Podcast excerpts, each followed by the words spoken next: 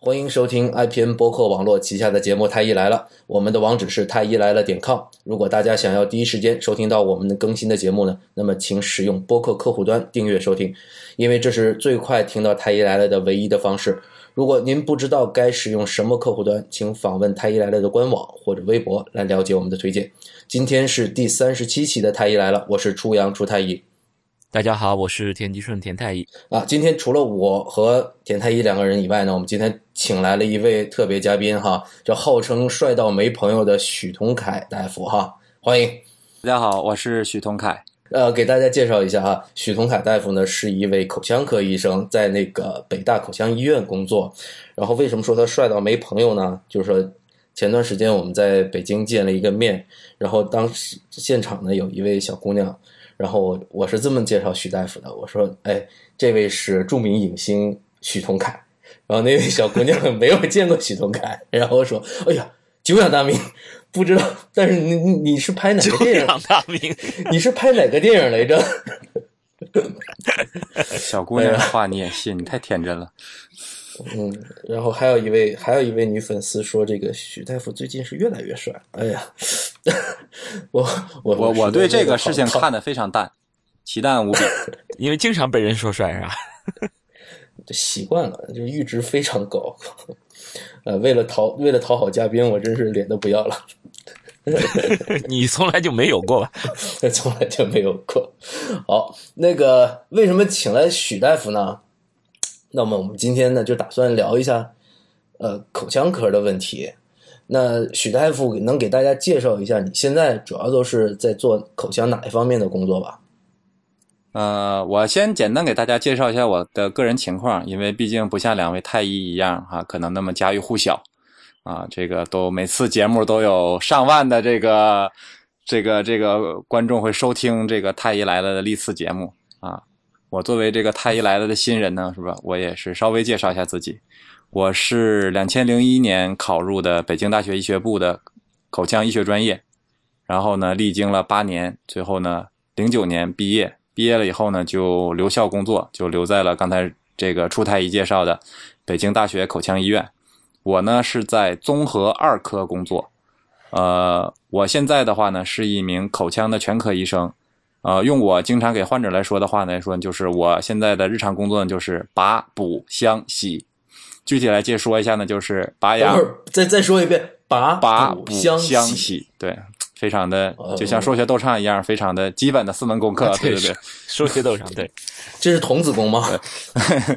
这个 对很重要啊，这个主要就是说拔牙、补牙、镶牙和洗牙，呃，分别的话呢，对应的是我们口腔医学专业的话呢，四个非常常见的这个专业，就是牙体牙髓，呃，拔牙是口腔颌面外科，呃，补牙是啊，补牙是牙体牙髓，然后洗牙是牙周科。然后最后镶牙是修复科，所以说呢，我现在的话呢，基本上是这四种常见的牙病呢都要处理，会给患者进行一个综合的处置。哦，果然是，确实是唠不过的。那个 为什么说唠不过？这里面有个典故。刚才我们节目开始之前说，许大夫跟我们说，那个他口腔科我们俩还是唠不过，为什么呢？这个我们一个是妇科，一个是骨科的，口腔科你看。刚才给我们列了好几个科，其实我都不太清楚什么牙体、牙髓啊什么的。其实我们都比较，呃，我们这个节目呢，其实面向大众听众哈，那么不用那么专业。咱们今天干脆就讲讲蛀牙得了。好，怎么样？没问题啊。蛀牙是归牙体牙髓科的。就如果说在口腔医院的话，嗯，我补充一下哈。这样的，太专业了。没办法，这个著名影星就是不一样。那个，哎，田田太医，田太医，你拔过牙没有？拔牙，我小时候好像拔过，哎，印象不深了。呃，其实应该是小时候拔过。其实那个很多人都觉得拔牙很恐怖，我这个我这个人可能胆儿比较大哈，我就不觉得拔牙很恐怖。我拔过，然后我我那你得是什么时候拔的？你小很小的时候拔的。但是人家就是说，一想到牙医都特别恐怖，我就没有这种感觉。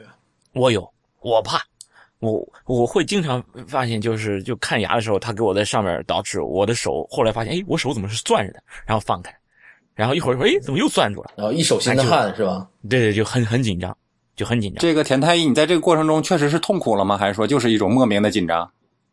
紧张就是紧张，其实也并并不痛苦，就是紧张。那这个可能就是跟儿时的一些回忆，或者说你学医以后，这个可能知道的太多了，以后对这个牙医可能还是多多少少有点这个。这这这这算这算是对口腔医生的歧视吗？对口腔医生，我觉得对口腔医生不会歧视吧？大家都觉得口腔医生特别。反正我是吓坏了，反正我就是觉得吧，你给给我在上面倒齿牙，我就觉得不定什么时候我就得疼了，而且这个疼的会很突然。对这个我们需要检讨，这个话可能还是我们初期的话呢，跟患者的沟通可能还是不是特别到位，或者在过程中呢没有给予你及时的这个解释说明和安抚，造成了你这种紧张。我代表牙牙医界呢，对你表示这个慰问。你这除了偶像派，这你这是你明明可以靠脸吃饭的，你知道吗？他属于新新新闻发言人。对啊，搞这么谦虚，让我们怎么活？你知道？对，不不，我就是说，其实那个医生也跟我讲了，就是其实不会疼的，不会疼的，就偶尔可能会有点什么什么酸胀，反正他会跟我跟我讲，之前会跟我讲，但我就会觉得可能会疼，因为确实有时候碰碰一下，哎，是会疼一下。就比我想象的那种酸胀是会更疼，而且牙科我就不知道我下一次会什么时候再。而且牙科那些工具也挺恐惧的啊，噪音啊，这太可怕，喷水我不敢不敢。高速旋转，削铁如泥，对对对对，挺吓人的。对对，我也非常理解这种心情。我的牙都这么硬的东西，它呜呜能给我削掉，那他要给我削个下巴，那不是直接是削我？对，所以说就是说害怕归害怕，就是说有了不舒服可以喊，但是一定不要动。怎么喊？那能喊吗？啊，嗯嗯，我一般都会。对，我经常。这个通常的标准的做法呢，就是说我们会在之前跟患者闭嘴，不许喊。不不不不，我们会跟患者说，如果你有什么不舒服的话呢，请你举左手，示意我们，我们就会停下来。但是我一般的话呢，也会跟患者说，我说举右右手就是很舒服。不是举右手的话，因为这样他的右手边 就是他了，可能会碰到我，对，就会造成更大的 危险。所以说，一般是让他举左手。我的话呢，一般是习惯让患者说：“我说你哼一声就行。”我说你一嗯，我就知道了，咱们就停下来。哦。但是在我停下来之前，我还以为许大夫当偶像派当习惯了，让我看到你们的双手。我靠！其实刚才刚才田太医讲，就是说那个恐惧，我了解到哈，要么他们觉得那个你们那个钻特别恐惧，还有人觉得那个。那个喷水的，嗯，也特别恐惧，特别不舒服。嗯，喷水好像没事因为我知道应该就是一个冲洗。还有一个，还有一个，我我自己我自己那个慧眼反射就是比较敏感，然后稍微往往那个深一点，你就对往深一点去一碰我就恶心。对对对，我我也是这样，我也这样。对，我经常刷牙把自己刷恶心了。对，根据这个大家在网络上曾经我们有过统计。就有学有无聊的学者做过类似的研究，就是说是问问患者们对牙科最恐惧是，他做过那个量表和调查问卷。那其中还有一个可能你没有提到，就是我们经常会用到的一个检查器械，就那个小钩子，不知道你们有没有印象？对对对，害怕，看起来就很锋利，而且确实就像田太医刚才说的似的，在检查的时候可能难免的话会，哎这儿酸一下或者那儿滋儿疼一下，让你有那种非常不确定的感觉。所以很多患者对那个也很怕。再有更常见就是比如说对麻醉针啦、对钻头啦什么的，这都是很常见的。哦，哎，我刚才突然间想到，就是是不是因为你就是没办法像我们其他的外科手术一样把这个手术也遮盖哈，然后让患者看不到，你这个直接在嘴上眼睛感觉盯着你，这种是会不会有一个心理压力？呃，还好，因为我们一般是比较专注的，不会去跟患者去做过多的这种眼神上的交流。呃，另外我们比如说有一些小的这个牙科手术或者口腔内部的手术的话，我们也是盖那个孔巾的。但是往往的话呢，是盖了孔巾的话呢，多数患者是更恐惧，他就是觉得，哎，我看个牙而已，你还给我蒙上了，这这个我是不是 有什么大问题，或者说是不是待会儿会很恐怖啊？所以说这个又是咱们不一样的地方，对他们对你们的这个容忍度和这个预这个心理预期要比跟我们比要要差很多的，他们总觉得看牙是不是不是一件特别特别那什么的事儿，是吧？躺躺在一个椅子上就做了，也不用上手术台，也不用麻醉什么这样。所以说你那个时候你要如果说这个消毒啊，或者说这个阵仗搞得太大的话，有的时候他们有的时候反倒会紧张，是这样。哦，对对对对，呃，你这么一说，我还真真想起来，就是有点扯远了，就是这个可能就是因为这个病人他其实是完全清醒了，所以他会主要是对一种。不不不确定呀，我不知道什么时候会疼，所以他就会很担心。对，所以我就在想，我们做妇科检查，其实那些那些那些病人也其实也都是很清醒的，或者做做这种人流手术、刮宫手术，他们都很清醒的时候，他们这个紧张也是出于这种完全是不确定，不知道什么什么时候会疼，所以他们才会紧张。但事实上，他们可能并没有那么疼，对，所以会让一直肌肉会绷绷在那里。我倒是觉得是那个他的预期比较低，因为就是刚才那个许大夫讲的，就是我们骨科手术那不用讲了，那肯定都是就是锤子啊锯子上的是吧？是吧？然后什么咬骨前呢，又是什么骨凿啊，是吧？那那一想就是大阵仗。那妇科也是要把那个肚子要剖开，哎，他们可能预期他就觉得这个手术就本来就比较大的，所以就即使是恐怖，他们也觉得早有心理准备。而这种口腔科的小手术，或者说是像拔牙呀、补牙这种，他可能就觉得本身这就是一个小问题，结果他一旦冷不丁的来那么疼一下，他反而没有那种心理准备。妹妹，他是知道要疼，因为去看牙的时候牙基本上是疼的，他知道要疼，而且这种疼会会会，而且一疼起来会很疼，但是他关键是不知道什么时候会疼。对对对，田大夫说的这个就是一个这个不确定。初阳说的那个呢，是就是一个就是说是对于这个整个这个预期心理预期一个整个体验的一个心理预期，对对对对，哎，我们扯太远了哈，那个 对你不是要说重牙吗？呃，对啊，本来说重牙的，不是在说说重牙之前，我突然间想了一个事儿，继续扯远一点。那个刚才刚才田大夫说啊，田太医说那个说说歧视牙科医生。呃，让我想到了想到了那个那呃，知乎严 club 上面人家说还有人歧视产科医生呢，我是吧？我觉得对产科医生那不能叫歧视，应该是说对男产科医生有一种误解。我这个描述是不是比较准确？新闻发言新闻发言人说话用词就是准确，就是我，但是一直都在我心目中哈，我不知道各位听众是怎么觉得，我是觉得牙科医生是相比来说比较。干净的，你看骨科，我们就是血血乎乎的，整天骨科都是一类切口。你作为一个骨科大夫，你怎么能说这种话呢？那可不是，我们那个外伤可多了。你三类切口你没见过？骨科我是知道，我我印象中最深的就是我在实习的时候，实习到骨科，然后那个人是因为不小心掉到那个呃阴沟里面。然后整个一个开放性的一个骨折，而且是一个感染性的，是被大便被被粪水给污染了。然后每天要至少是两次换药。哎呦，那个我戴两层口罩，闻了以后中午吃不下饭去，太臭了。你歧视骨科医生是吗？太臭了，这是对你们工作的理解，怎么能叫歧视呢？我发现那新闻发言人就是不一样，说话就是得体哈。对，那不像我们粗人，我们就是搞骨科的，就是粗人。不过，不过确实是，那有些人就是有误解，一个就是觉得我们骨科的医生特别粗鲁，要么觉得妇产科医生啊，整天呃就是接触下三路或者怎么样。但我就觉得口腔科医生天天，我就觉得他们比较端庄典雅。往那儿一坐是吧？挺什么东西都特别干净，看起来。对，所以说就是你们都是 doctor，我们是 dentist，咱们的词都是不一样的。哦，对对对，对对。哦，原来我们不是一个行的，咱们并列为一级学科，是吧？哦哦，对对，是这么回事。说回说回我们那个主题哈，虫牙哈，嗯，我们的目标就是没有蛀牙。这个广告以前是是牙膏的广告吗？是不是？这这句 slogan 是某著名这个口腔护理用品品牌，对，咱们可以提吗？也不跟他们收钱的情况下，算算算了，没收钱提它干嘛？多亏啊！不提，嗯，对，除非除非要是那个谁听到了说准备给我们送个钱，我们下一期再找徐大夫来再做一期专门收钱的哈，收钱的就能就能做三期了。我觉得这广告做挺成功的，我靠，嗯。很深入人心，但是我还真忘了是哪一家了。我记得我们的目标是没有蛀牙。许许同凯肯定知道，我们我们俩就是只知道，哎，这个这个词儿挺火。对，我觉得是一个很成成功的 marketing。咱们说回这个蛀牙哈，这个蛀牙其中最典型的一个流传的说法就是说，吃甜食，从小就说吃甜食你就容易虫牙。这种说法流传甚广，我反正我家里人都会跟我说，不要吃糖，不要吃那么多蛋糕、巧克力什么的，只要吃这些东西，到最后就就要蛀牙，是不是，徐大夫？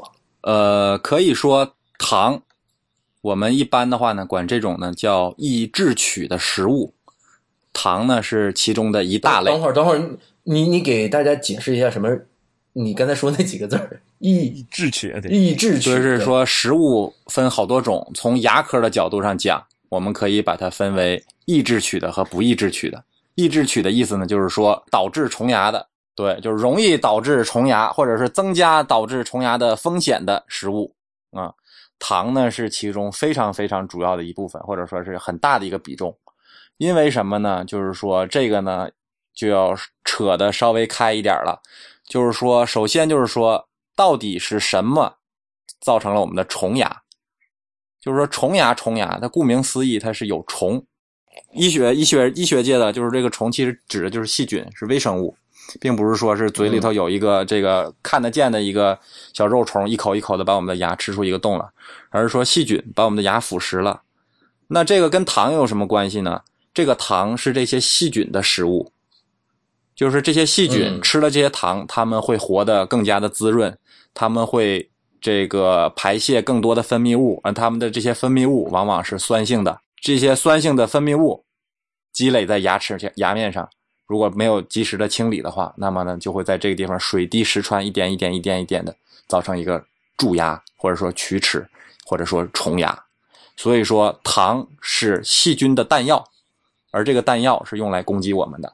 说的太形象了，就是说不是说他吃牙，他吃不动牙，他吃别的，对，然后排泄。对，像我们一般就比如说是有的像那个儿科，他们给小朋友讲，就是很很就那么有那么几句话，就是嘴里头这个牙上有虫虫，虫虫吃糖糖。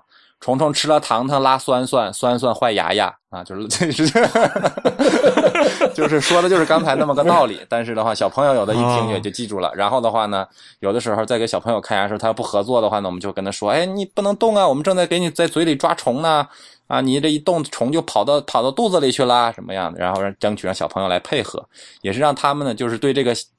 对这个虫牙有一个相对科学的概念，这样的话呢，他以后比如说他妈妈不给他糖吃，或者他自己能够努力的去控制自己零食不要吃的太多。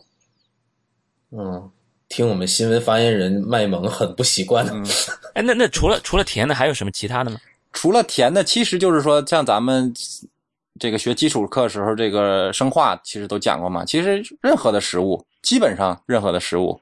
它这个在我们的体内都会被分解成糖的形式来被我们吸收，所以所以说你刚才说的这个糖并不是就是我们吃的那个甜的糖，而是各种食甜的糖当然更有效率，因为很多的食物的话是需要到消化道里头，然后再经过层层的分解酶啊什么作用才能能变成糖，或者说才能够被这种比较低级的细菌来利用。但是说你像这种直接吃进去的糖，细菌直接就拿过来用了。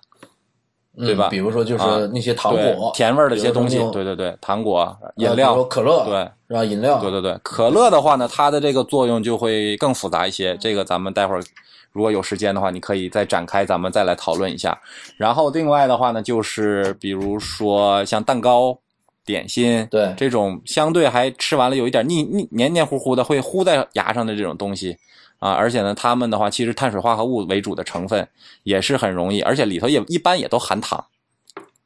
对，所以啊，对，所以说这种东西呢，往往说也是比较危险。但比如说，你还可以推广，这比如说什么巧克力啊，什么这些东西，其实都是类似的道理。对，我记得你刚才说说这句话的时候，哈，提到了那么一个字儿，就是说没能及时清理。嗯，也就是说你。这得龋齿、得蛀牙，哈，和这个吃甜食有关系。但是如果你及时清理，就是没关系的。对，或者是或者说是这个，就是不是绝对的因果关系。对，因为就是说，经常就会有患者朋友非常的困惑，就会问我说：“许大夫，你看我也不怎么吃零食，我也刷牙，为什么我的牙就是一个接一个的坏呢？”完，他说：“你看那谁谁谁是吧？或者我认识的谁谁谁。”啊，吃很多糖，然后呢，他也不坏牙，啊，这个的话呢，就是很多患者的困惑。然后很多患者呢，因为这个的话呢，要么就是破罐子破摔了，就是想反正我再怎么注意或者怎么样，我也坏牙。还有的呢，反正就是总是不知道该从何下手来预防这个虫牙。所以说，这个虫牙从病因学的角度上来讲，就是说从它怎么得上虫牙的角度上来讲，我们来讲呢是有一个叫四环的因素，这四个环缺一不可。来，你们俩把手拿出来，咱们一起来数一下啊。第一环儿，呃，我各位听众假想一下，我们把手都伸出来了哈。第一环儿，让我们看到你的双手。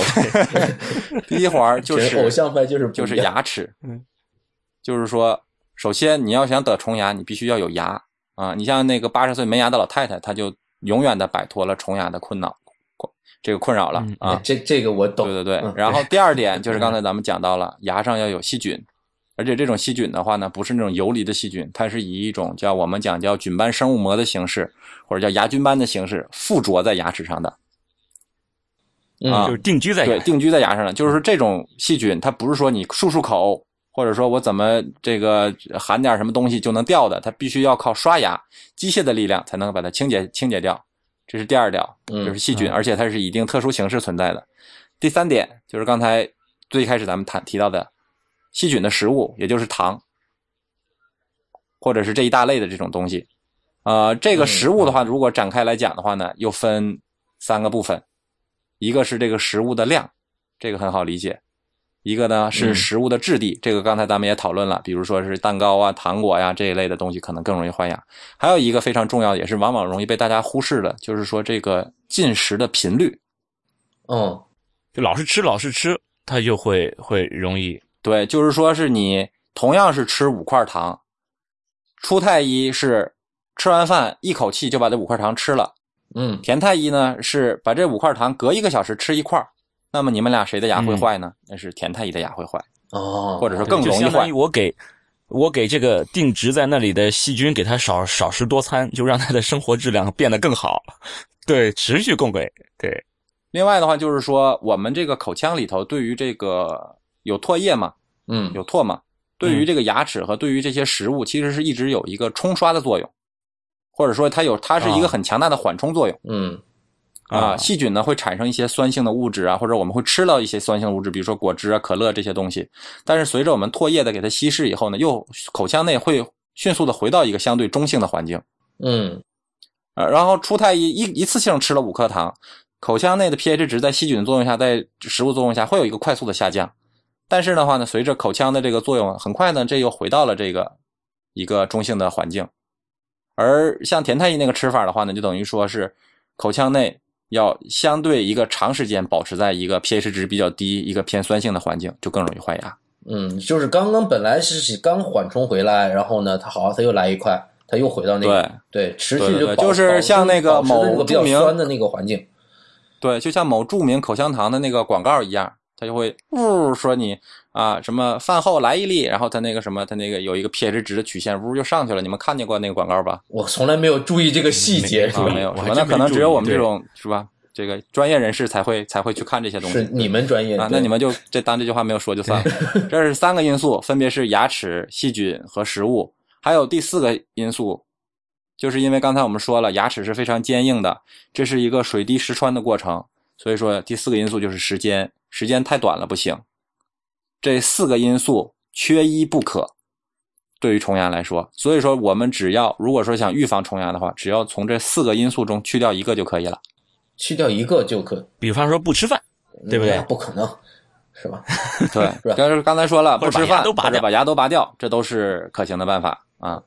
或者说的话呢，这个把细菌全消灭，这个呢是理论上可行，但实际上不可行，因为我们都知道，我们就是生活在一个有菌的环境中，平时呼吸的空气、喝的水、吃的食物，只能说是清洁，不能说是无菌。对，无时无刻的话呢，其实我们嘴里头现在有没有性的细菌的话，差不多有七百多种啊，数以亿计啊。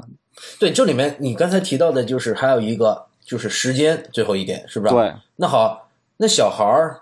他也蛀牙，他时间其实并不长。那你这个时间是得多长？而且，而且，而且，我发现个问题，我觉得小孩比大人更容易发生蛀牙。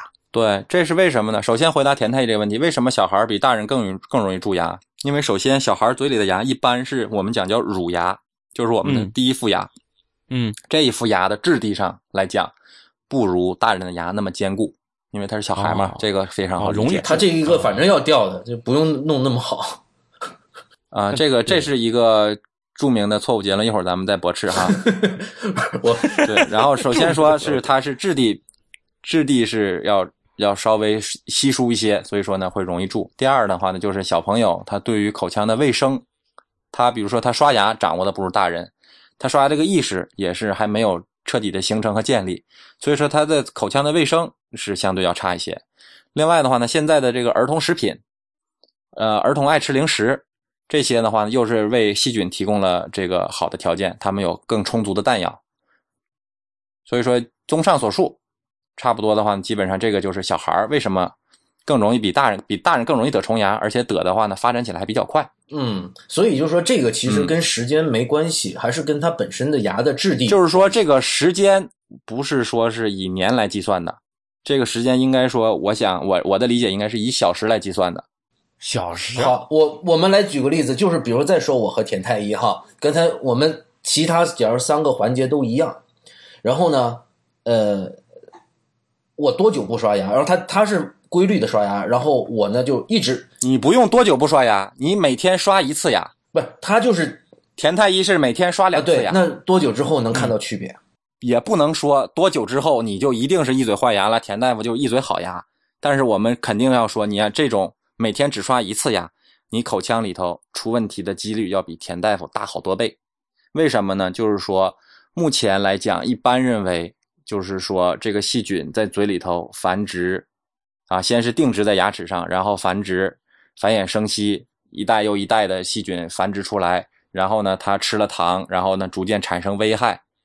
这个时间大概其认为的话呢，应该是十二小时左右。嗯哦，啊其实挺快的嘛。对，所以我就说，因为细菌嘛，我们是吧，都在各种环境下接触过，它们繁殖起来是非常快的，这个很快就四世同堂、八世同堂了，而且这个是指数级的增长，他们就他们就分裂就好了，也不需要相亲，也不需要什么，是吧？对，所以说他们是很快的啊，所以说他们的话呢，很快就会形成一个新生力量，就像我们自己平时应该都有感觉，我们不管是白天还是晚上刷完牙以后，隔上几个小时，即使是没有吃什么东西。如果你这个时候用牙线或者拿手指甲去牙面上去划一划，都会发现可能有一点点那个小白垢、啊，呃，啊然后有时候闻一闻还嗯非常酸爽的那个味道，是吧？这个其实都是细菌嘛，这就是刚才我们讲到那个附着在牙齿上的牙菌斑。所以说，就是说，如果像我经常就有患者就问我，确实让我让我非常苦恼，就是说，许大夫，我一天就刷一次牙，你说我是早上刷好还是晚上刷好？对，这个是啊 有人问我这种问题，我觉得好多人对对对，这个问题，对好多人问我的时候，我就会非常无语。对，但是后来我也理解他们这个想法，就比如说他们就会认为，他们都有道理哈。他们认为我早上刷，为什么呢？说因为我这是一天的开始，我需要 fresh 一下，我需要清新一下，是吧？然后呢，我这一积攒了一天的这个或者一晚上的脏东西，把它刷掉。然后的话呢，也有人说说我晚上刷，我早上不刷了，为什么呢？说我这个吃了一天的东西了，早中晚三顿饭，到了晚上了，我要睡觉了，我把它刷干净。我为什么早上不刷？因为我头天晚上我刷过牙了，我这一晚上我也没吃东西，我早上醒来我就出门就得了，啊，所以说呢，听起来这两种都有一点道理，你给大家解释一下为什么这，听着似乎是都有点道理，但是的话，就等于说他们并没有明白刷牙到底是为了什么，或者说刷牙的本质是什么。我们刷牙是为了清除嘴里头在这个几个小时或者十几个小时内繁殖出来的这些细菌，而并不是说我们吃进去的这些东西需要我们把它刷干净。好多人认为刷牙是因为了，因为我们嘴里可能塞了菜叶，或者我们嘴里有有饭粒儿，或者我们吃了馒头有渣子，或者我们吃了糖嘴里有味儿，或者我吃了韭菜盒子，是吧？我需要清新一下。好多人是认为刷牙是为了这个，但其实刷牙，刚才我讲到了，我们其实是为了清理细菌，嗯把细菌啊尽可能的数量减少，减到一个对口腔无害的这么一个状态。我们能不能把细菌彻底消灭？这个你们俩肯定是都知道了，这个是不可能的事情。对，但是要跟广大的听众朋友说一下，就是说细菌这个东西，我们只能尽量的让它减少，在口腔里想给它彻底的干掉，全部灭绝是不可能，的。许腾凯，你刚才讲了两种，那就是老百姓们哈，经常有两种说法，嗯嗯一种呢就是说，呃，早上刷啊，他的理论是那样的，然后一种是晚上刷。嗯那你给大家解释一下，它各各各这两种理论各自的不科学的地方在哪儿？我就我就不说他们可取的地方了，嗯，我就说为什么早上刷牙和为什么晚上刷牙，好吧？至少两次还是就是两次啊？至少两次。那哎，我之前有一些朋友是带那个就是矫正器的，是吧？动机的他们随身都带个牙刷，一天刷好多次，对是吧？然后对，对于他们来讲，我们的建议是只要吃了东西就刷牙。哦，对，然后还有一些人，那我们来说一说那些没有矫正器的人，那他们是不是？嗯他如果说也是像一吃完东西就刷，也是好的吗？这刷多，这个牙刷多了好不好？对，这有必要吗？你不是说不是刷这个食物残渣吗？它是刷细菌呀。每次吃完东西，难道就要就要刷牙吗？对，从这个投入产出比来说，每天刷两次就应该是一个比较好的平衡点了。你如果说是刷上三次或者四次，应该来讲呢，也不会带来什么明显的害处。但是呢，你毕竟是多刷了两次牙，呃，如果说你要刷的次数再多、更频繁，就是说类似那种强迫症或者什么那种，或者是不明原因的哈，为了要多刷牙，有可能会对牙齿造成一定的磨损。比如说一天他刷七次，那这个是不是对于牙釉质就牙表面的那一层是不是会有一个磨损？呃，牙釉质相对还好一些，但是比如说是靠牙根位置的牙龈，或者说暴露出来的，我们讲叫牙根或者牙牙本质。哎，我还想问，就是这跟牙刷有关系吗？因为我看这牙刷有好好多种，我也用过好多种，有头比较大的，就是比较长的那种；有头比较小的，比较短的那种；也有牙刷这种刷子有点软的，有点硬的。这个有有什么要求吗？是呃头大一点的好，还是小一点的好？或者是刷牙刷那个毛是越软越好，还是怎么样？有没有什么要求啊？首先，我们说牙刷的话呢，一般首先给它分成两大类，一类呢叫手动牙刷，一类呢叫电动牙刷。你刚才说的这些呢，主要是指手动牙刷。手动牙刷的话呢，我们一般的建议是小头、软毛，而且这个毛最好是我们讲叫磨毛，就是说这个毛的尖端是经过了一些处理，它是一个圆钝的这个末端。就是说，虽然说它是一根很细的丝，但是说它这个丝的表面也不要太粗糙、太锋利，不要太尖锐。哎，对对对，因为它如果说太尖锐的话呢，对牙齿或者对牙龈呢，也是有可能会加大这个磨损的。所以说，而为什么要小头的话呢？就是说小头的话呢，它在嘴里头才相对比较灵活。这个一寸长一寸强，一寸短一寸险嘛，是吧？就是说它才能够把那些边边角角，特别是特别靠里，像初太医的话呢，它就会有这个问题。就比如说牙刷一刷进里头呢，可能会特别恶心或者什么样。如果说这个时候换一个头稍微小一点牙刷呢，有可能会稍微好一点。另外的话，就是说你比如像最末端的那个位置的话呢，如果说你头太大的话呢，啊，这牙刷可能就会会被卡在这个腮帮子那个位置，就伸不进去。啊，软毛的话呢，就是说很多人会觉得，哎，这毛这么软，或者刷上去感觉特别的轻柔，是不是会刷不干净啊？呃，总觉得你像我刷鞋、刷衣服、刷地，我需要一个 非常硬朗的感觉，才能好像这个东西才能刷干净。但是其实就是说，我们这个牙齿上这个细菌附着在上面，因为我们主要刷牙是为了刷细菌嘛，这个附着在上面的力量其实是非常小的。呃，反倒是这些软毛。它因为弹性比较好，一些非常小的细间隙的位置啊什么的，它都能够伸得进去，啊，对于清洁的效率反倒是会更高一些，而且对于牙周，就是对于牙床、牙龈或者牙齿本身呢，也不会造成额外的磨损。所以说，就是对于手动牙刷，我们一般是推荐小头的。软毛的，而且这个毛呢是磨毛的，很多那个牙刷厂家也会拿这个作为一个卖点，就是说我们这个毛的尖端是怎么怎么做了处理，什么什么，我们是什么什么什么名牌的尼龙丝啊什么之类的。然后现在还有一些牙刷呢，上面会很夸张的，会有一些什么硅胶啊，或者什么一些更复杂的一些结构在上面，呃。如果说一些大的这个牙这个牙刷牙膏厂家推出的话呢，我想还是值得信赖或者值得尝试的，啊，他们多了一些，比如说按摩的作用，或者说一些所谓的美白和抛光作用，其实都是有有可能的。哦，你刚才讲到的都是这种手动的牙刷吗？是吧？那手动牙刷，你刚才讲的那种，呃，只要是符合你刚才说的软毛、小头，然后呃磨毛这几个条件就可以吗？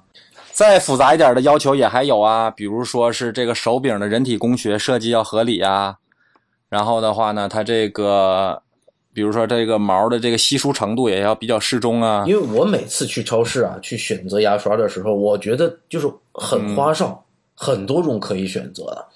那嗯，那其实我基本上就是挑差不多的，也不敢说挑贵的买哈，咱们就挑差不多的。觉得这个价钱我能承受得起的是吧？咱们买一个。嗯，那是不是说越贵的牙刷就越好？按照这个经济这方面的理论的话，或者是一个市场定价理论来说，应该是这样。一分货。但是的话呢，现在总有一些其他的厂家或者其他的公司呢，会利用人的这种心理呢，推出一种特别贵的牙膏或者牙刷。啊，像那种的话呢，我一般是不是很推荐的？当然，如果说是确实是这个不愿意跟别人用一个档次的牙刷的这种同志的话，那是例外。啊，所以说一般来讲，就是像那种大厂家，我们都知道那么几个厂家的话，他们推出的牙刷呢，理论上来讲呢，还是说是越贵的，可能它附加的这些功能啊或者各方面会稍微好一点，但是肯定这个好的这一点跟这个价钱可能是不成比例的，就是说一分钱一分货，一毛钱两分货啊，我明白，明白。哎，还有一个我想问一下，就是我这个牙刷。就多长时间换一次？前面我好像我我也听说说要多久多久，你必须要换一次牙刷，是有这个必要推荐是三个月左右换一次。啊，那这个这个原因是什么呢？是牙刷上会变脏吗？是牙刷本身会有一个毛，会有一个磨损。它磨损了以后的话呢，有研究认为可能这个磨损了以后呢，一是清洁效率可能会降低，二是呢话有可能会它磨损了以后会有一些锋利的这些。这些磨痕造成的话，有可能会增加它这个磨损牙齿和牙龈的这个几率。另外的话，就是说它的这个弹性也没有那么好了，可能清洁的效率也会差了。就像我们用用刷子也是嘛，那毛如果都趴下来了，可能刷地、刷鞋可能也不是那么好用了。第三个就是说，时间长了，即使说是我们很注意的保持这个牙刷的卫生，可能难免上面还是有大量的细菌会滋生啊。我想主要是这三方面的原因啊。说到这儿的话，说到细菌滋生的话呢，就跟大家说一下，大家用完这个牙刷，用清水刷涮干净以后的话呢，一定要让这个牙刷头朝上立在这个漱口杯里啊啊。对，好多人总认为啊，我这个杯子比较干净，牙刷也是进嘴的也比较干净，我把头朝下放在杯子里，这样比较保险，或者是比较比较比较干净。啊，但是其实这样的话呢，那个杯底儿那个位置相对是一个潮湿啊、不通风的这么一个环境，是更利于细菌的滋生。哦，把它朝上，这样的话晾干，啊，相对来说细菌就不是那么容易活了。哦，这是你刚才给大家讲的是这个手动的牙刷哈。那对，还有一种就是电动牙刷。那我记得你以前写过一篇文章，就是手动牙刷好还是电动牙刷好？嗯，那到底是哪种？就是结论，我先说一下，就是电动牙刷完爆手动牙刷，完爆啊，完爆哦，有这么好？我自己是用过一段时间的，后来因为没电了，然后懒得换头，那头还得去去去，因为它是配套是配套了两个头，然后一旦用完了两个头，后来我又找不到配套的，可能主要是因为懒了哈。然后对，然后就就对，那时候可能没有淘宝。那对电动牙刷也要也要。也要三个月换一次啊？也是推荐是这样。哦啊，田太医，你没用过电动电动牙刷？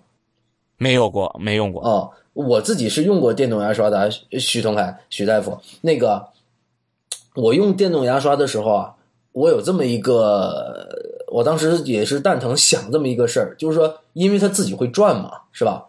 那我是不是就不用呃上下这种去刷了呢？呃，咱们电动牙刷要跨越这么大，一下就回答这个问题吗？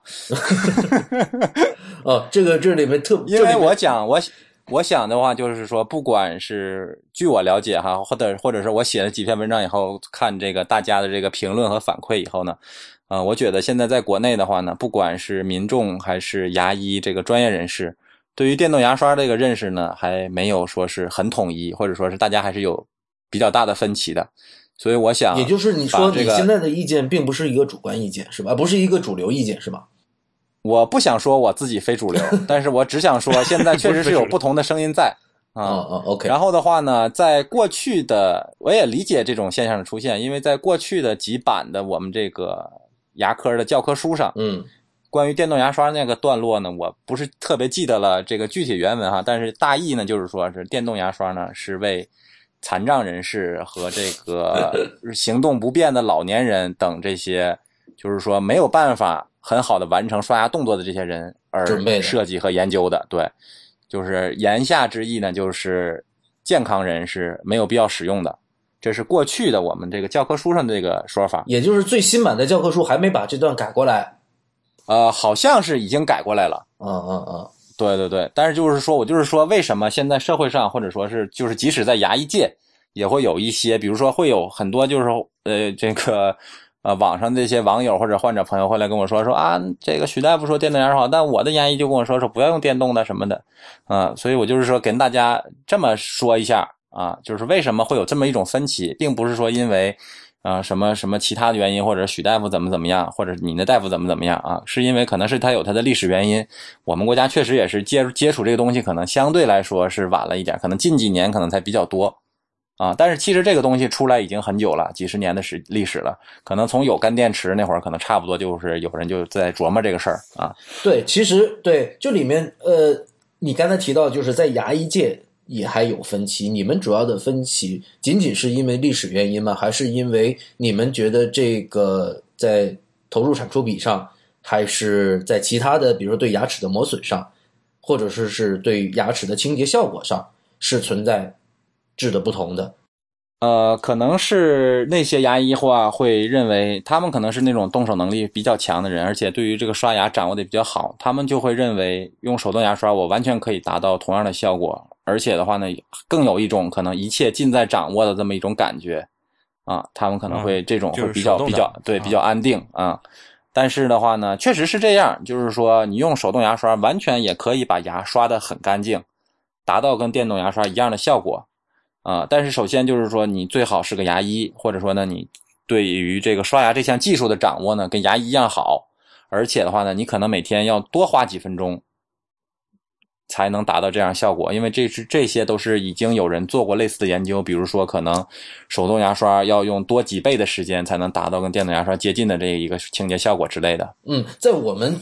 继续讲讲这个电动牙刷如何完爆普通牙刷之前，哈，我觉得你有必要给大家讲讲刷牙的技术，因为你刚才提到了这个技术，其实我还挺好奇的哈。我们平时大概就是上下，我也想知道我有没有刷对上下这么刷，然后呃，我记印象中说是三分钟什么的，但其实我的技术仅仅就停留在这么低幼的一个阶段哈。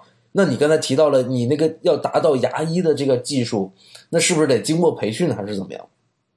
就是最好是由牙医给你进行一次面对面的指导，然后的话呢，最好还是你，比如说你拿个牙刷或者牙医拿个牙刷，然后这样手把手的教一下，可能学起来是最有效的。因为这个方法，如果说特别是咱们是一个音频节目，想很通彻、很彻底、很明白的给它表现出来的话，可能确实有一定困难。呃，大家可以回去在网上搜一下，叫巴氏刷牙法。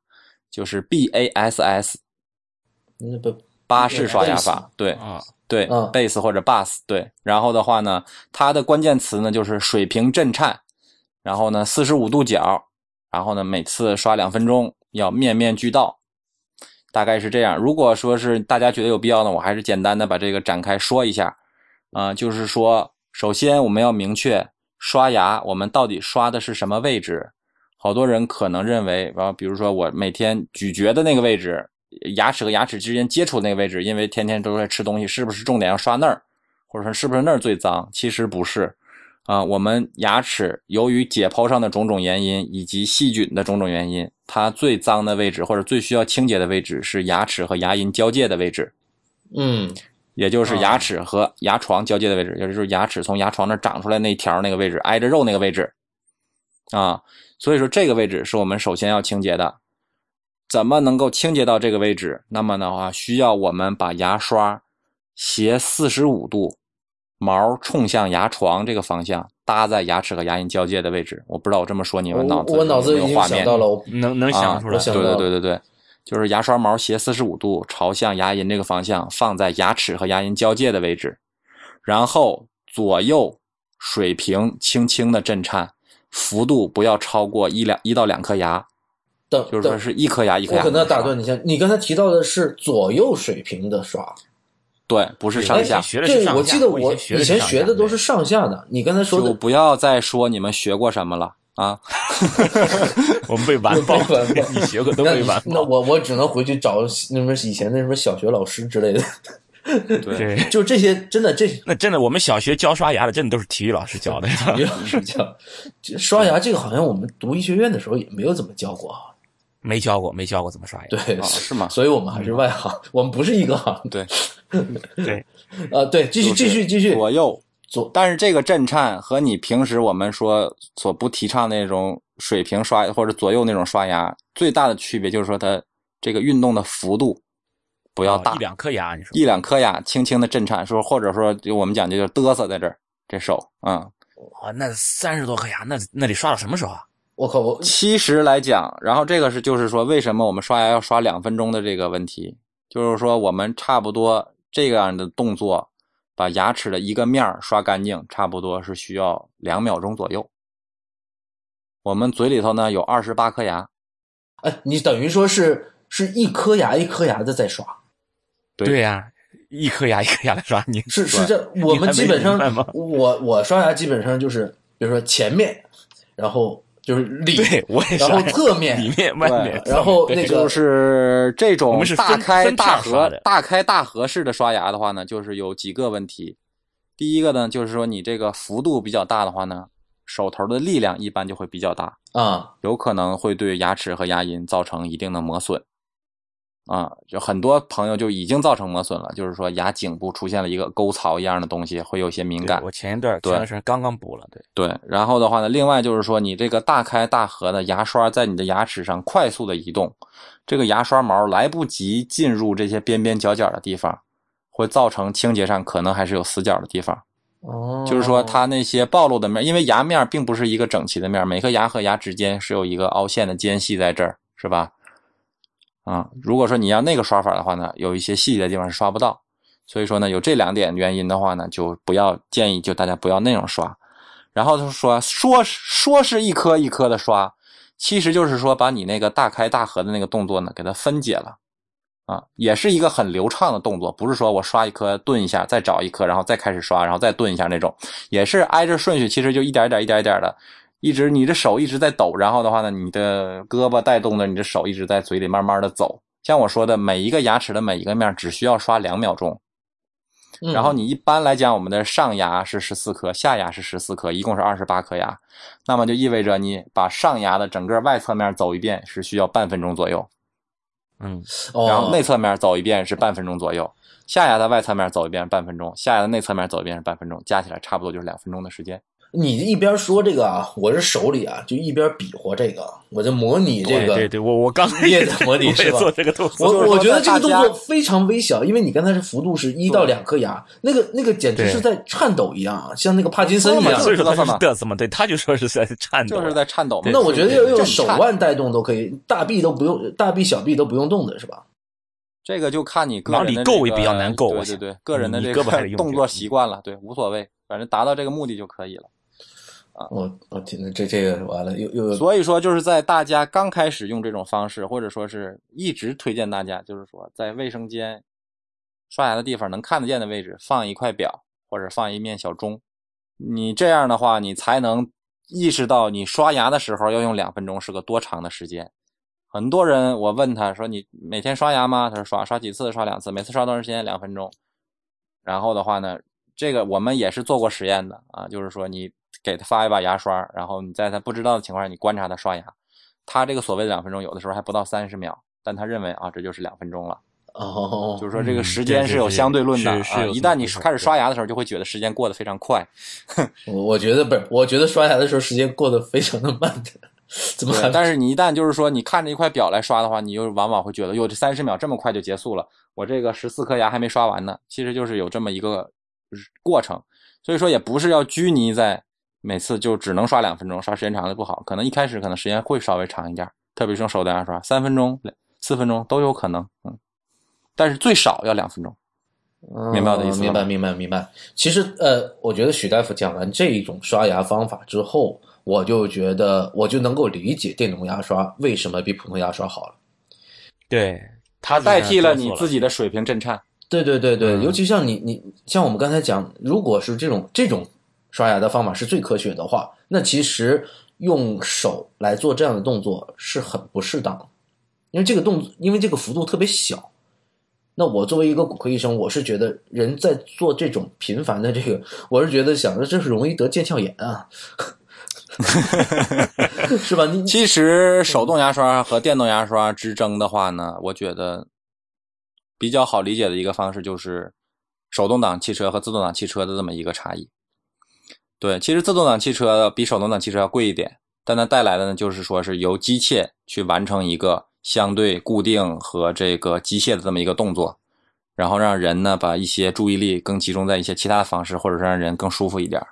手动手动挡的车能不能达到跟自动挡车一样的，比如说油耗或者说是什么什么驾驶感受是可以的，但是要更麻烦一点。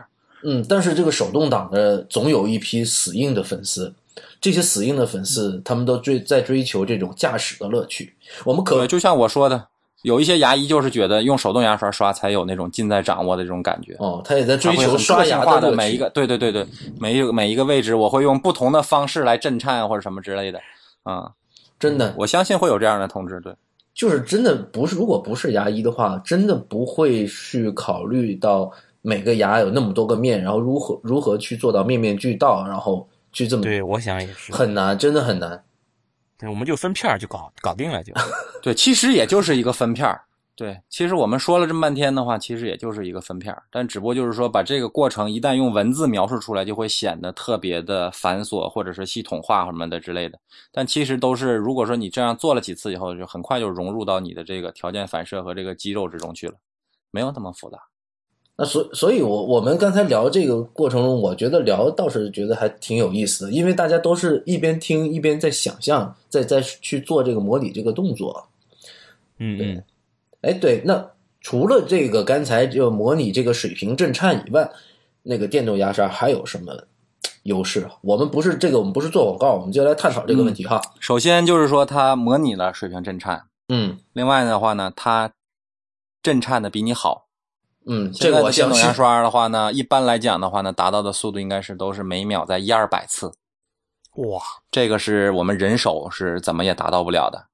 对，另外的话呢，很多电动牙刷呢，除了这个水平震颤，它还加上了一个垂直向的运动，就是说这个毛在牙齿上还有一个类似于敲击的这么一个动作，这样的话呢，就是会更加有利于这个刷毛的清洁。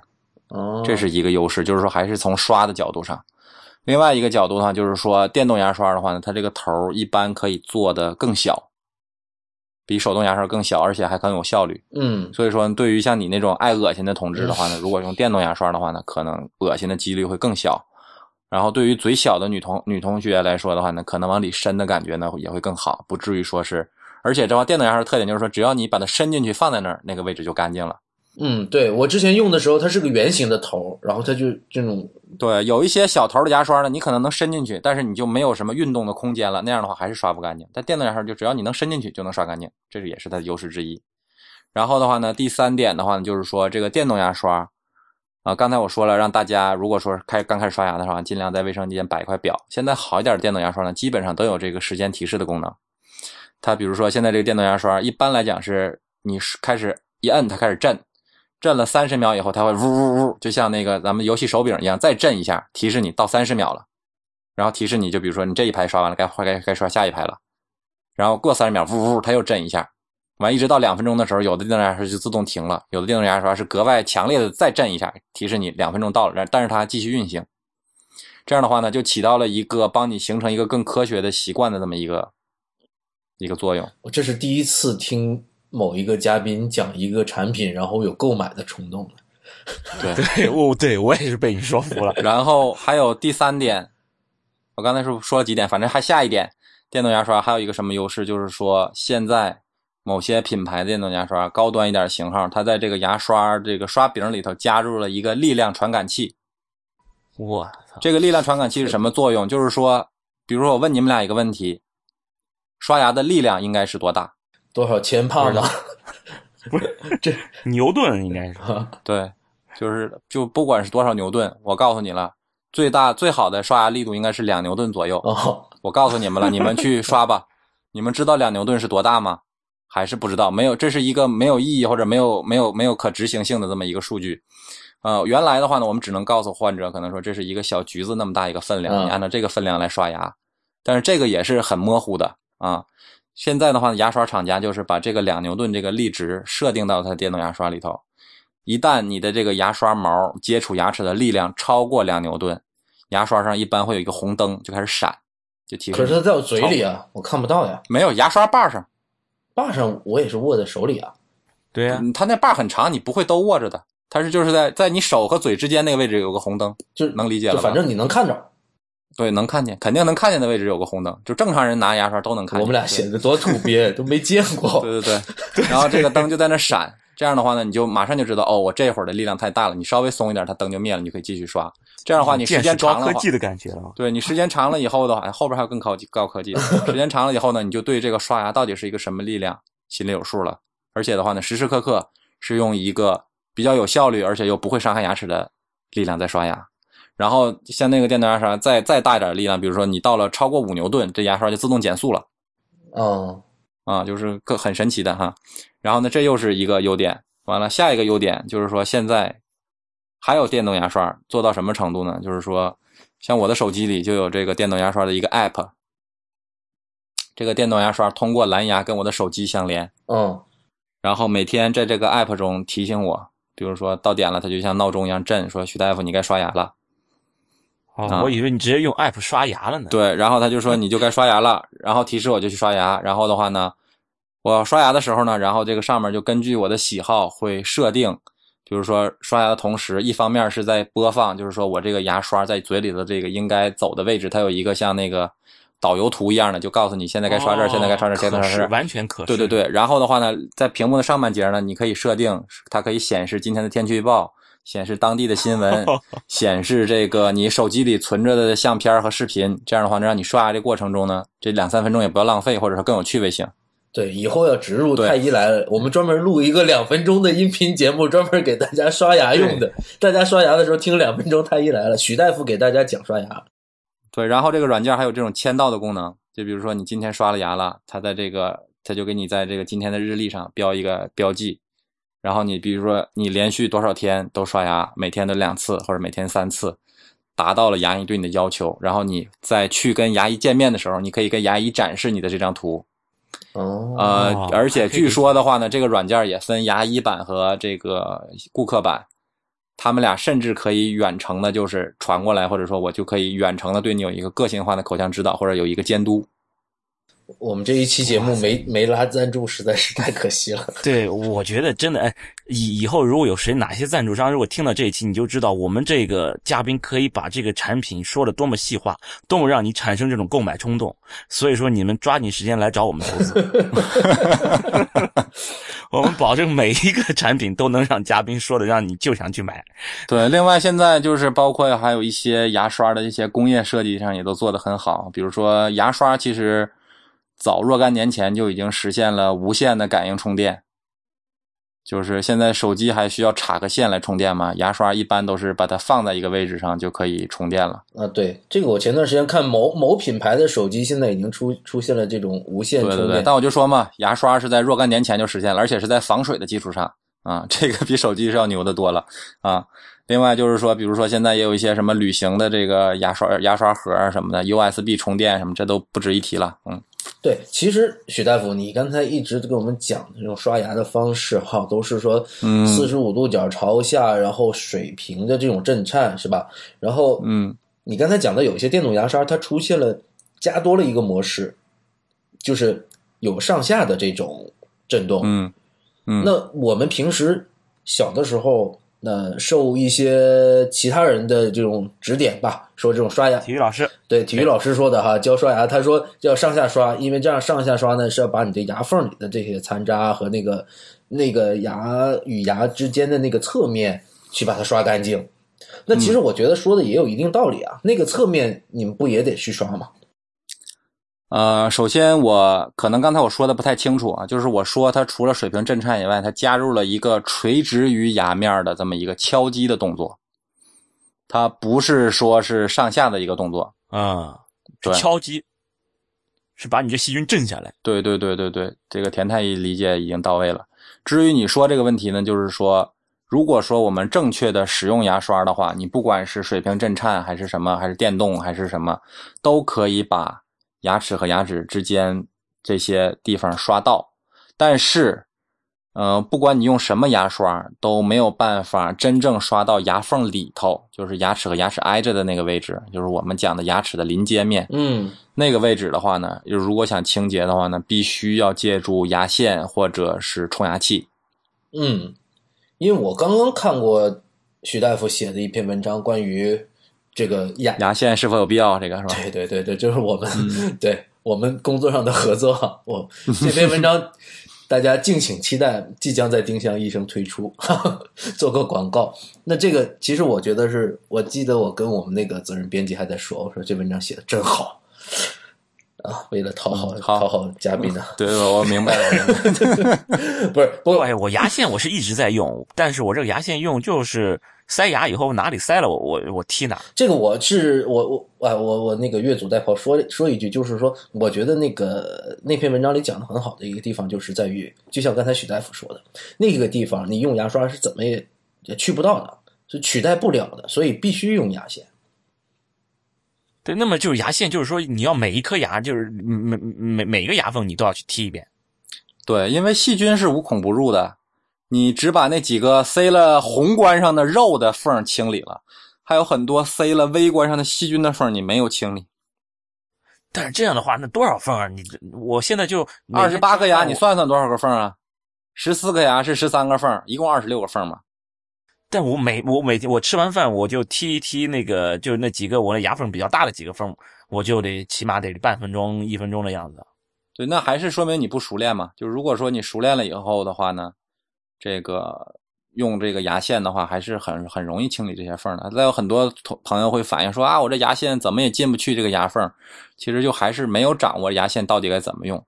呃，但是这个牙线该怎么用的话呢，就像刚才刷牙该怎么刷一样，你要说咱们在音频节目里想讲明白是非常困难的。大家上网随便搜牙线，各个视频网站去搜，好多这种动画也好，还是视频也好，讲的非常清楚，大家都可以去学一学。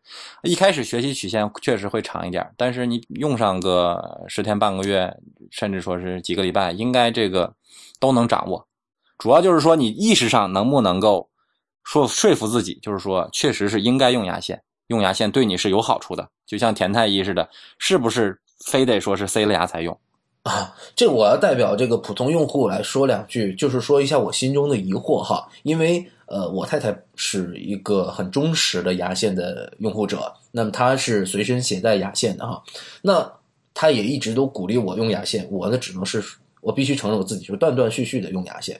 那之前我提到了一个原因，就是说我自己是比较容易那个、恶心，是吧？我一一弄到里面的牙缝的时候呢，我就很容易恶心。这是一个方面。另外一个，我也觉得其实因为用牙线哈是一件挺不雅观的事儿，对吧？因为这个，那那我我不太清楚的是，你刚才讲到了一天刷牙两次，那你这个使用牙线是在每餐后都使用吗？否则的话，我们怎么能就是说，这一天当中什么时候来去做这个清洁牙缝和这牙的侧面这个事儿？对，理论上讲应该是刷完牙，或者是刷牙前就要用一遍牙线，也就是牙线是和刷牙配合的。这是最好的情况下。但是确实是可能，就像你说的，用牙线也相对比较繁琐啊，也不是说是，或者说现在连用都没开始用呢，现在就给你提每天用两次，可能是有点不切实际。咱们降低一点标准，可能至少一天一次。你比如说每天晚上时间相对充裕的时间，早上着急忙慌要上班，可能就不要不强求大家一定用了。但是就是说，按照理论上讲，按照咱们刚才讲的那个细菌增殖的那个理论，其实早上用一用也是应该或者有必要的。但是的话呢，就是说咱们首先是希望大家能够用起来。那么的话呢，我就说咱们可以稍微放宽一点，比如说每天晚上用一次，你看好不好？啊，我看好，我看好，对，我看好。另外就是说是这个，刚才你也提到了，这个牙线和和刷牙是配合在一起的。就是说，刚才我们说了，刷牙是无论如何也清理不了那个牙缝的，替代不了牙线。同时，牙线也是无论如何替代不了刷牙的。这两个东西必须结合在一起，才能把整个的口腔里头清洁干净。然后的话，这就带来一个问题，就是说是很多人就会问，那牙线和刷牙我谁先谁后？你们会不会有这种困惑？我我刚才讲了，我都没有开始全面使用牙线，所以那像田大夫就基基本是剔牙的时候用，那一般都是刷牙之前是吧？我我就是饭后剔牙，饭后剔牙是吧？对，那你们两个就是说还没有没，还不是这种典型的牙线用户哈。你比如说，可能这个像这个初太太是吧？可能就会有这个问题，就比如说她到底是刷牙之前用牙线，刷牙之后用牙线？他他用的挺频繁的，我觉得。对，频繁它有一个先后的问题嘛，就是说，如果说可能的话呢，我现在是推荐大家把牙线放在刷牙之前。这也是我前一阵儿跟这个这个业内的朋友交流以后，我也是受启发。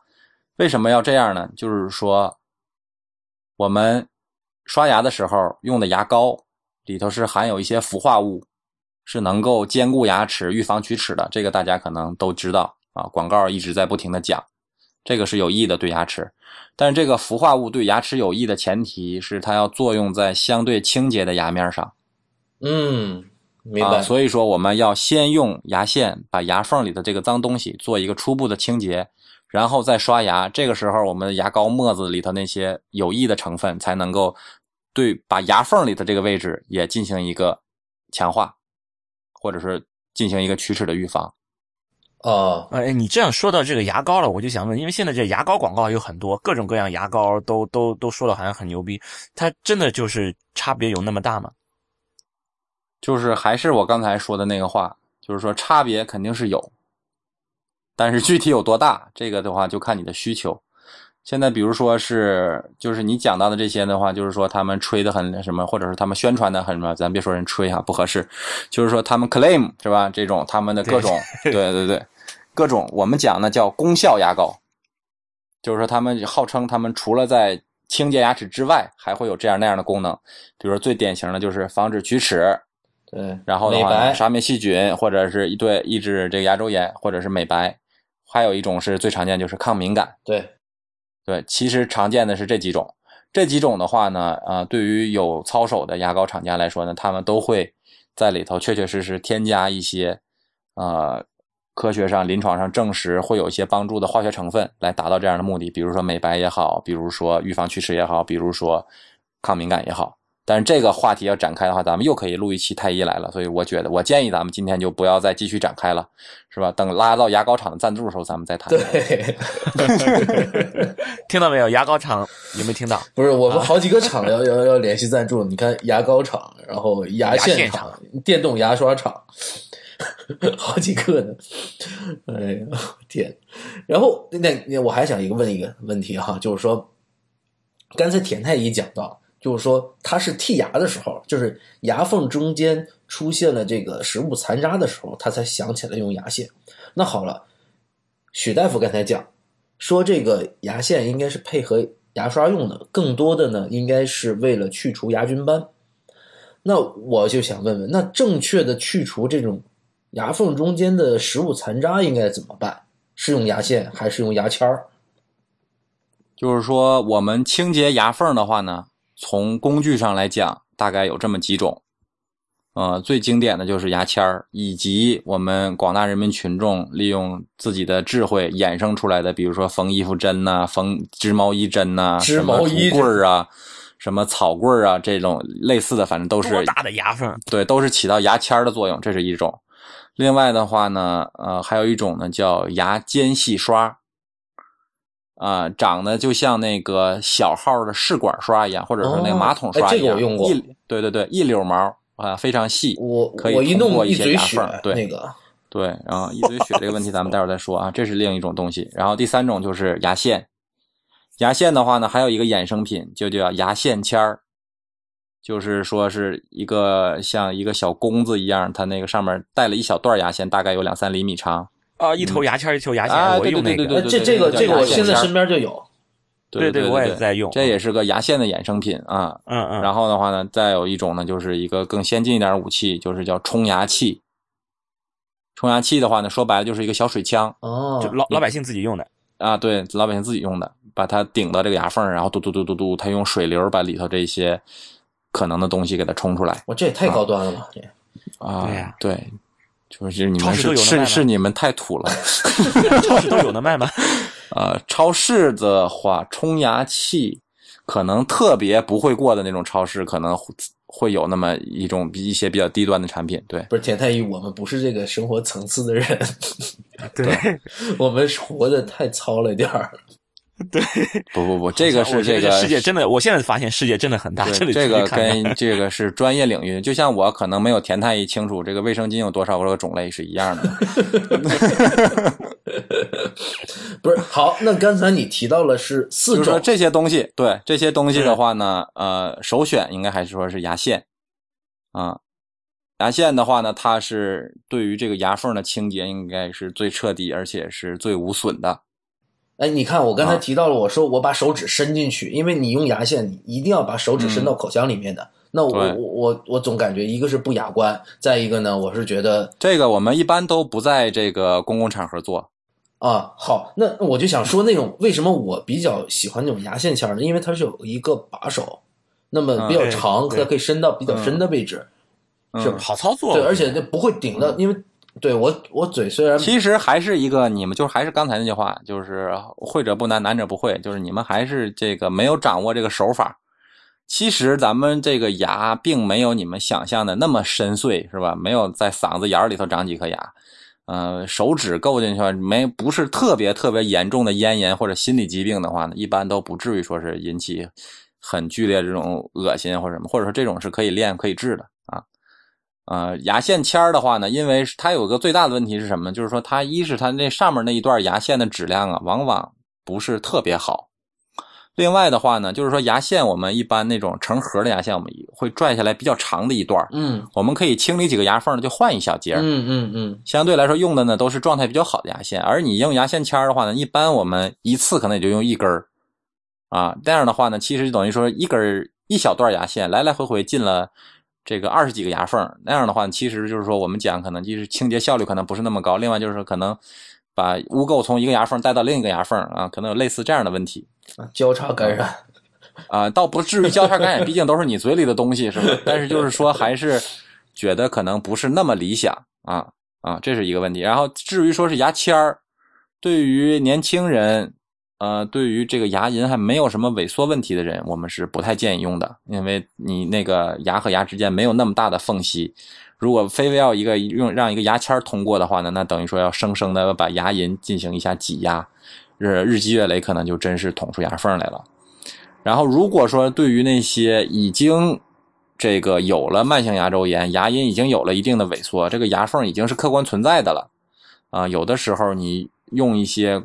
这个选择一个适当粗细的牙签在里头捅一捅，清洁的效率也是不错的，也是可以用的。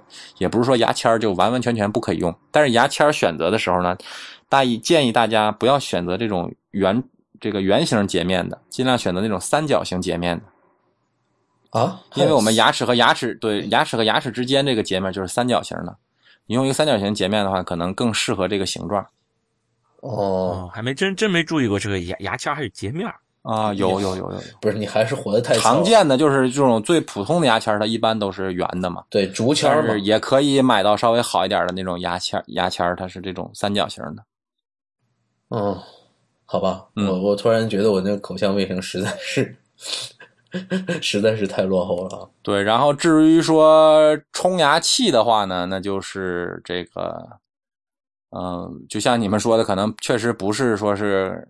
说大家可能一开始就能直接买一个就用的啊，但是就是说，对于你对于口腔方卫生呢有一定追求，但又实在是觉得用牙线有点学不会，或者是是麻烦，或者是懒，那么冲牙器呢是一个比较好的替代。那么好，我们这一期的节目呢，请到了许腾海许大夫哈，呃，给我们大家讲了讲这个如何刷牙，然后呢，平时我们如何重视自己的口腔保健，才能没有蛀牙。啊，虽然我们本来是想讲蛀牙的，后来呢，关于这个如何刷牙、剔牙、洗牙，这个、这个、这个，呃，这这些保健的问题也讲的比较多哈。那么本期节目呢，就先到这儿，谢谢大家的收听。太医来了的网址呢是太医来了点 com。也欢迎大家在社交网络关注太医来了。我们在新浪微博呢叫太医来了，在 Twitter 和微信都是太医来了的全拼。同时，也欢迎大家收听 IPN 博客网络旗下的另外七档节目：IT 公论、未知道、内核恐慌、流行通讯、呃 High Story、无次元，还有硬影像。啊，我是楚阳楚太医，拜拜，拜拜，拜拜。